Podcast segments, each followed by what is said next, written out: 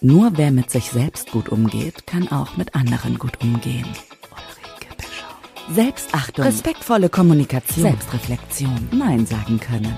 Nimm dich raus und rein ins Ich. Ulrike Bischoff ist die Supervisorin an deiner Seite. Sie selbst änderte ihr ganzes Leben. Hier hörst du, wie du es schaffen kannst. Zusammen mit Ulrike und Schwarzbrot und Kamille, der Podcast für dein gelungenes Leben. Herzlich willkommen zum Podcast Schwarzbrot und Kamille. Mein Name ist Ulrike Bischoff und ich bin die Supervisorin an deiner Seite. Heute geht es um das Thema Sinne schärfen. Ähm, und zwar komme ich deshalb darauf, zum einen, weil ich im Moment wieder sehr viele ähm, Vorträge halten darf über das Thema Resilienz und vor allen Dingen, wie man so kleine Energieoasen einbaut in ähm, seinen Alltag.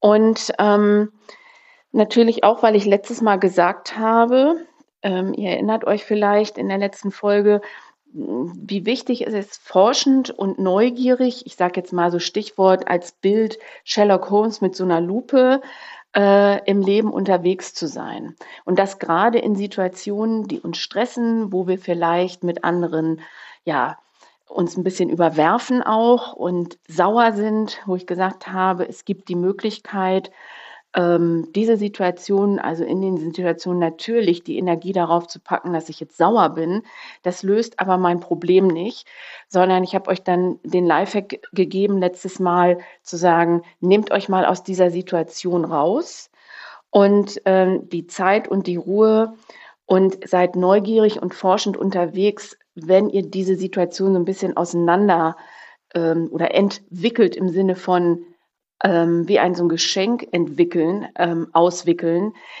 und immer dem Pudelskern näher kommend, dass ihr dann ähm, gucken könnt, was euch eigentlich wirklich antriggert an dieser Situation. Und das wiederum hat ja auch was mit der Fähigkeit zu tun, unsere Sinne einzusetzen, bewusst einzusetzen und nicht mehr ja vorbeirauschen und im, im Flow sein im Sinne von äh, Routinen abzuspielen, in Stresssituationen äh, Verhaltensmuster, die wir kennen, weiter zu belegen, sondern wirklich mal was Neues ähm, äh, zu etablieren.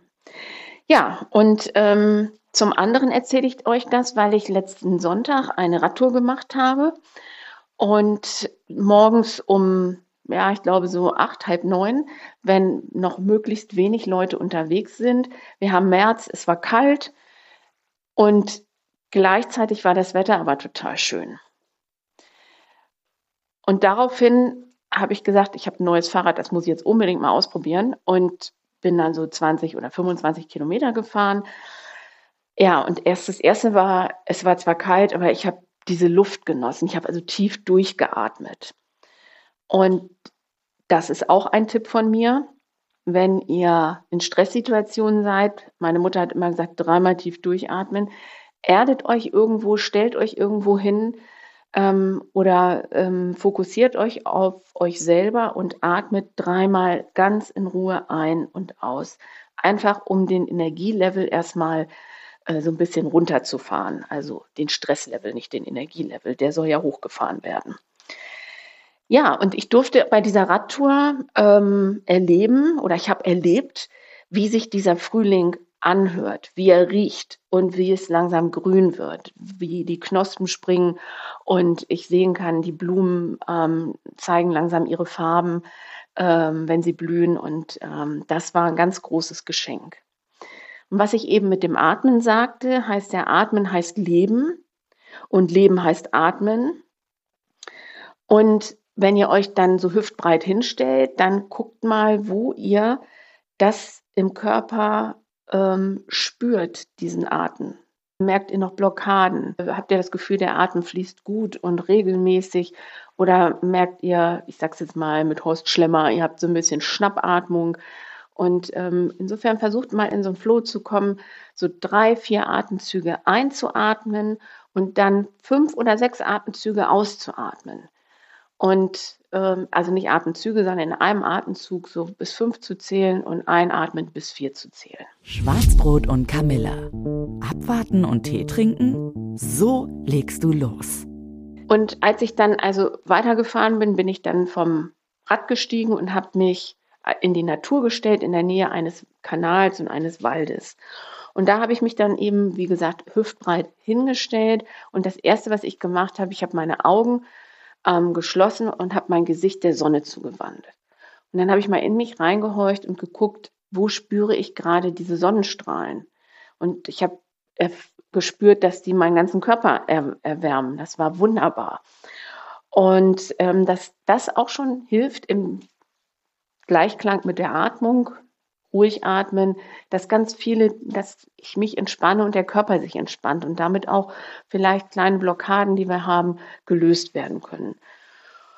Ja, als ich dann so langsam zur Ruhe gekommen bin und die Sonne genossen habe, mit geschlossenen Augen habe ich mit einmal gehört, wie die Vögel am Zwitschern waren, wie der Wind durch die Bäume gestrichen ist, wie der Specht sein neues Nest vermutlich äh, aufgehackt hat im Baum. Und also das Typische, was man hört, wenn man morgens ganz früh im Wald ist und ähm, ja seine, seine Hörsinne dann den Hörsinn entsprechend schärft. Und ich habe vor allen Dingen auch im nächsten Moment dann den Frühling fast gerochen. Es riecht irgendwie, wenn man, also man merkt, dass der, dass die Natur irgendwie den, den Winter Mantel abwerfen möchte und man, man riecht so ein bisschen die Erde, es riecht erdig, es riecht nach, ähm, es duftet auch ein bisschen nach Holz und also es, da, wo sonst ein, ein Deckel drüber war durch Frost oder Schnee, merkt man also, die Natur möchte jetzt wieder durchkommen. Ja, und dann habe ich irgendwann meine Augen geöffnet und dann habe ich auf diesen Wald oder diesen Hain geblickt und habe also in die Ferne geblickt, aber gleichzeitig auch oder nacheinander so ein bisschen die Nähe und äh, fokussiert und ergründet. Und damit habe ich auch so ein bisschen mit meinem Blick gespielt. Mal in die Ferne schweifen, dann mal wieder ähm, den Blick hier in die Nähe richten, ähm, einen Baum, ein, eine Bank fokussieren, drauf gucken und dann wieder ähm, loslassen und in die Ferne gucken ja, und ich habe dann also festgestellt für mich, mh, hm, wie es mir im, im Großen und Ganzen ging. Und ich merkte, dass ich eine ganz tolle Energie in mir hatte, weil ich meine Sinne geschärft habe. Ähm, das Schöne bei diesen Übungen ist, dass wenn die regelmäßig gemacht werden, diese Sinne ähm, immer mehr ähm, geschärft werden, sodass wir auch das Gefühl haben, wir können uns wieder gut auf unsere Sinne verlassen. Zum Beispiel, der Geruchssinn, wenn ich koche, dann ist das auch, für mich ist es das Größte, wenn ich Olivenöl in einen Topf packe und das Ganze erwärme und dann Zwiebeln und Knoblauch da reinstelle. Das duftet so wunderbar. Ich koche gern italienisch. Oder auch mal das bewusste Hören von Musik. Nicht das Gedudel im Hintergrund, weil das Radio sowieso immer läuft, sondern einfach ähm, mal wieder äh, den Interpreten, den man gerne hört oder die Band, die man gerne hört, mal bewusst hören. Und dann gibt es natürlich noch den Gesch Geschmackssinn. Und auch da, wenn ihr mal dann wieder zu Hause seid, nach so einem Ausflug oder wie auch immer, äh, esst mal bewusst etwas langsamer, kaut die, die, das Essen mehr durch und redet auch nicht beim Essen, sondern schweigt mal beim Essen und guckt mal, was das mit euch macht. Und dann haben wir schon ähm, ja, alle Sinne durch quasi. Und ich bin auch schon beim Lifehack. Gut gelungen. Ulrikes Tipp. Und mein Lifehack für heute für euch ist, das, was ich eben so geschildert habe, probiert es doch mal aus, das regelmäßig zu üben. Regelmäßig heißt jetzt nicht jeden Tag, aber vielleicht fangt ihr mit einmal in der Woche an. Es braucht in der Regel für die ersten drei Sachen nicht viel Zeit. Ich stelle mich einfach hin, hüftbreit und fange an, ruhig zu atmen. Und dann gucke ich, was höre ich. Dann gucke ich, was ich spüre und ähm, vielleicht, was ich rieche. Das sind so zwei, drei Minuten. Und wenn ich dann die Augen wieder aufmache, dann kann ich meinen Blick fokussieren und schärfen auf das, was in der Nähe ist, aber auch was weiter weg zu sehen ist. Und ähm, wenn ich dann wieder zu Hause bin und mir was Nettes zu essen mache, dann kann ich auch in Ruhe essen und mal eine Runde schweigen und vor allen Dingen das Essen auch gut im Mund zergehen lassen. Das gibt ja einen Grund, warum das Wort heißt, auf der Zunge zergehen lassen. Ja, und äh, der Punkt ist, dass ihr dadurch aufmerksamer und achtsamer durchs Leben gehen könnt. Und es gibt unwahrscheinlich viel Energie. Und da schlage ich den Bogen zum Anfang, als ich sagte, es ist im Moment der Bedarf da nach kleinen ähm, Oasen. Und dies hier ist eine kleine Energieoase, die ich euch somit in den Alltag gebe. Kostet nicht viel Zeit. Man kommt zur Ruhe und man kann sich letztendlich wieder als Goodie auf seine Sinne verlassen. Mehr geht nicht, oder? In diesem Sinne, wir hören uns in zwei Wochen. Dort im Interview Nicole Rinne, tolle Frau, die ich habe ich auf Mallorca besucht, ein Interview mit ihr geführt, wie die Krisen angeht und Ärmel hochkrempelt und das Spiel oder das Leben zu ihrem Leben, zu ihrem Spiel macht. Ähm, das kann ich euch nur bestens empfehlen. Stichwort Aktivität statt Passivität. Hört rein, es ist super spannend. Ähm, wir hören uns in zwei Wochen. Freue mich auf euch. Freue mich auch über Feedback. Euch bis dahin eine gute Zeit und bis dann. Ciao, ciao. Starte jetzt dein gelungenes Leben und starte direkt in die nächste Folge von Schwarzbrot und Kamille von und mit Ulrike Bischoff. Der Podcast für dein gelungenes Leben.